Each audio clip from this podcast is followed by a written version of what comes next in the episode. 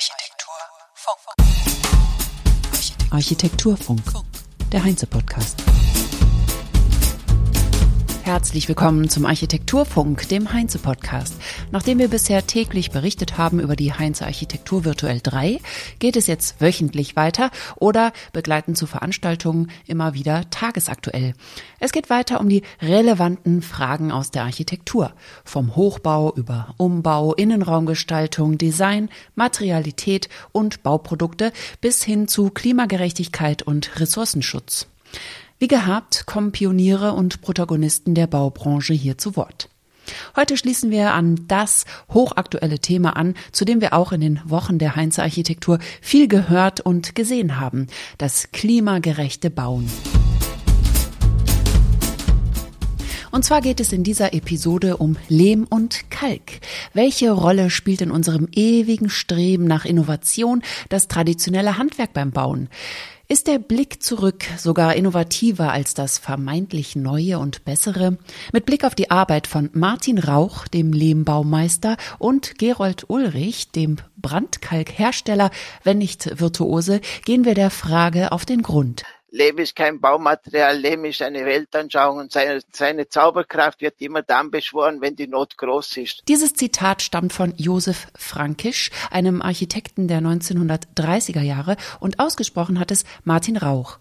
Rauch hat Keramik und Ofenbau gelernt und an der Kunsthochschule in Wien studiert, in der Meisterklasse bei Matteo Thun.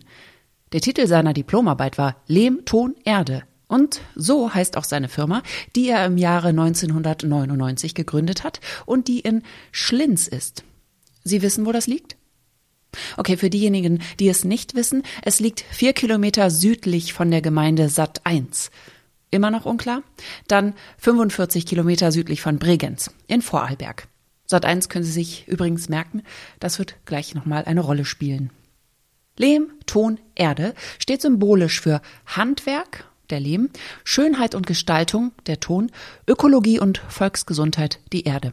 Martin Rauch hat unzählige Preise mit seinen Projekten gewonnen. Er ist Honorarprofessor des UNESCO-Lehrstuhls Earth and Architecture, hält weltweit Vorträge und gründet aktuell eine Ausbildungsstätte, die mit Unis zusammenarbeitet, denn die Ausbildung in der Lehmbautechnik liegt ihm am Herzen. In unserer ökologischen Krise heute wird Lehm an Bedeutung gewinnen, sagt Martin Rauch in dem Gespräch, das Klaus Fühner mit ihm geführt hat. In Anbetracht der ökologischen Situation sei bei den einfachsten Leuten angekommen, dass Lehmbau kein Nischenthema mehr ist. Das wird nicht wieder verpuffen. Der Vorteil von Lehm? Lehm ist ein Krisenbaustoff, der zwar viel Arbeitskraft braucht, aber wenig Energie verbraucht der günstig und weltweit unendlich vorhanden ist, und zwar im Boden unter unseren Füßen, und der Wohnraum schafft.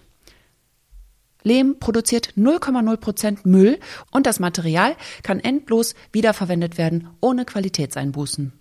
Warum ist er also nicht unser Baustoff Nummer eins? Unter anderem wegen der hohen Arbeitskraft. Manpower und Handarbeit sind nun mal teuer in Europa. Das Bauen ist also noch teurer, aber wenn CO2-belastete Baustoffe wie Beton, die den Lehmbau verdrängt haben, teurer und die klimagerechten günstiger werden, wird sich das wohl ändern. Die Bauindustrie zeigt schon Interesse in dieser Richtung. Lehmbau war in Europa Tradition. Im Jahr 1946 wurde eine DIN-Norm zu Lehmbau entwickelt, die dann aber schon 1971 wieder eingestampft wurde, weil man meinte, Lehm brauchen wir nicht mehr. Denn man konzentrierte sich auf die neuen Werkstoffe mit den vielen neuen Möglichkeiten. Der heutige Stampflehm ist ähnlich dem der Betonkonstruktion vor 100 Jahren. Das wäre kein Hindernis, heute mit Lehm zu bauen, aber dem Lehmbau fehle die Lobby, so Martin Rauch, was sich wohl in den nächsten zwei Generationen ändern werde. Von jedem Aushub, den man macht, kann man 50 bis 100 Prozent verwenden. Die Anwendung hat sich auch weiterentwickelt. Es gibt 40 verschiedene Lehmbautechniken weltweit, immer aus der lokalen Voraussetzung des Materials entwickelt. Adobe-Ziegel werden weltweit verwendet, Stumpflehmtechnik ist weltweit bedeutend, die Fachwerktechnik ist auch verbreitet und die Kombination aus Lehm und Stroh gibt es auch, zum Beispiel in Bangladesch, aber auch in Deutschland. Was ist Lehm denn eigentlich? Es ist zertrümmertes Gestein, das abgelagert wird und erodiert und auf dem Holz wächst. Wenn man Lehm ausgräbt und aufarbeitet, durch Sieben und Vermischen mit Wasser, ihn in eine Schalung füllt und stampft, dann kann man ein Wohnhaus damit bauen. Und zwar weltweit. Und wenn das Haus nicht mehr gebraucht wird, geht es wieder zurück in die Erde. Alle Materialien, die man verwendet, müssen wieder zurück in die Erde können, ohne sie zu belasten, fordert Martin Rauch. Beton dürfe nicht mehr inflationär verwendet werden. Die Bauweise müsse sich ändern. Beton hat Lehm verdrängt, weil man das Neue immer besser findet als das Alte, das dann abgesetzt und nicht mehr weiterentwickelt wird. Das Image des Lehms war schlechter als das der modernen Baustoffe. Ein arme Leute-Baustoff. Wenn man sich Martin Rauchs Projekte anschaut, wird sofort sichtbar, dass dieses Image natürlich ein falsches ist und wie anspruchsvoll die Architekturgestaltung ist. Seiner Ansicht nach soll ein Lehmhaus auch als solches erkennbar sein. Die archaische Verarbeitung lässt Martin Rauch gerne sichtbar.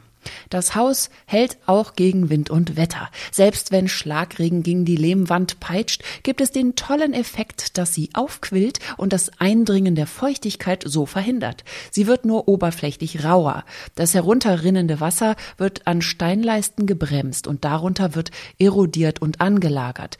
Die Lehmwand verändert sich also, aber wenn es technisch gute architektonische Details sind, funktioniert es. Selbst die Fenster können aus Lehm, also ohne Rahmen und nur mit Flachsfaser abgedichtet sein. Warum ist es so schwer, auf 100% Erde beim Bauen zu vertrauen? Diese Frage hat Martin Rauch beschäftigt, als er mit der Erforschung des Lehms anfing. Vor der Industrialisierung baute man mit Stampflehm Gebäude aller Art, ohne einen umweltrelevanten Schaden anzurichten. Was wollen wir mehr? Das, so Rauch, hat mich elektrisiert. Im Laufe seiner Projektarbeit hat er erlebt, dass zum Beispiel bei einem Projekt in Saudi-Arabien das Ausheben der Erde wie Zauberei auf die Ingenieure gewirkt hat. Da Vertrauen in den Lehmbau zu erwirken, war die schwierigste Aufgabe des ganzen Bauvorhabens. Durch viel Experimentieren, viel Probe und viel Berechnung hat Martin Rauch mit seinem Team das Vertrauen in Lehm erarbeitet und sogar eine Zertifizierung erreicht. Für ökologisches Bauen ist Lehm fantastisch, auch in Kombi mit Holz.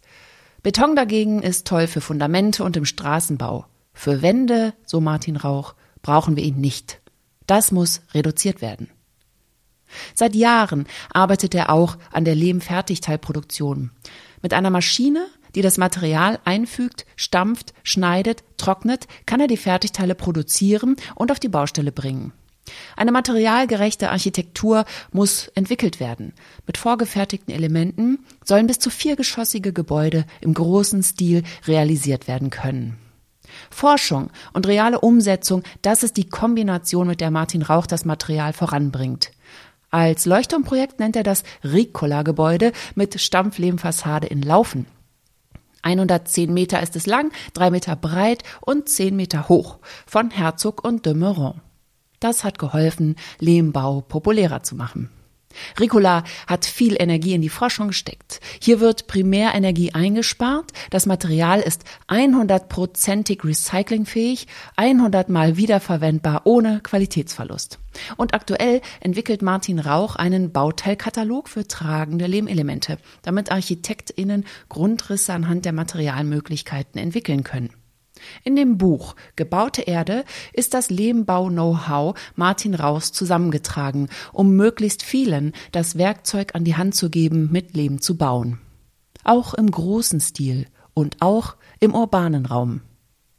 Solange man gut abdichtet von unten und von oben, das Fundament aus Steinziegel oder Beton baut, klappt es mit dem Lehmbau. Ein Lehmhaus braucht einen guten Stiefel und braucht einen guten Hut. Technisch ist Lehmbau also möglich. Nur die Vorschriften stehen mal wieder im Weg.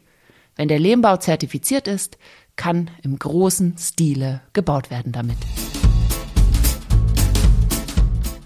Ein weiteres faszinierendes und traditionelles Handwerk ist das Kalkbrennen, so wie Gerold Ulrich es betreibt. Er hat einen Kalkbrennofen in Vorarlberg gebaut. Und wo genau? Genau, in Sat 1. Ich habe es eben bereits erwähnt. Es liegt vier Kilometer nördlich von Schlinz, wo Martin Rauch ist.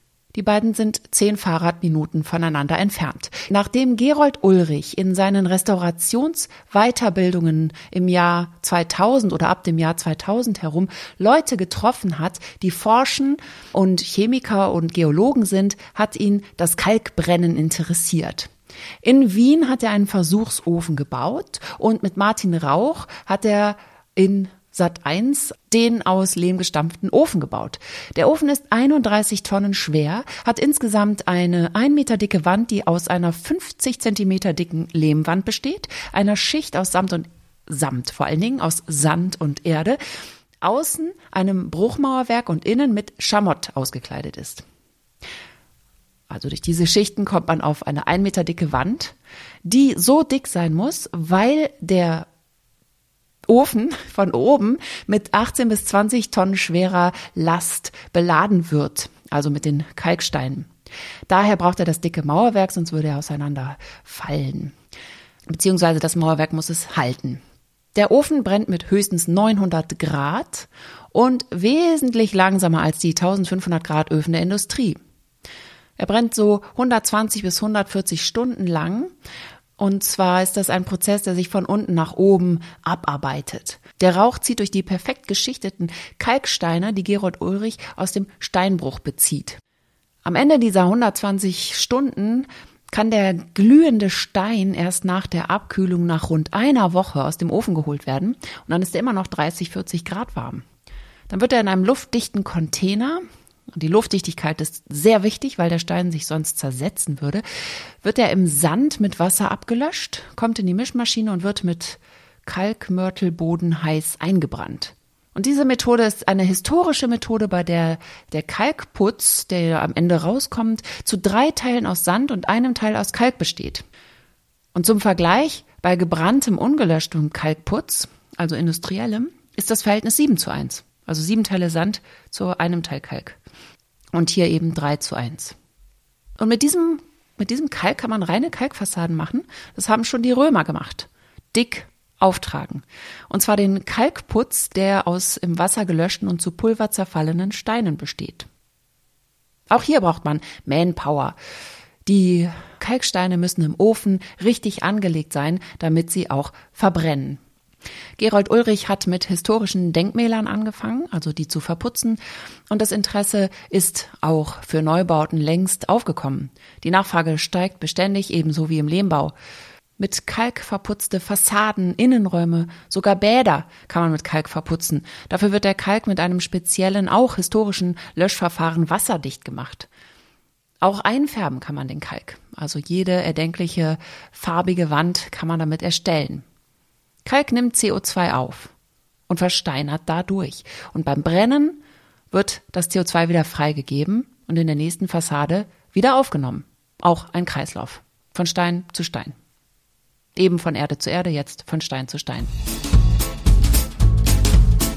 Auf der Website geroldulrich.com können Sie alle Informationen zu Prozess, Technik und den Projekten unter anderem mit Baumschlager Eberle finden und auf der Seite lehmtonerde.at finden Sie alle Infos zur Arbeit von Martin Rauch.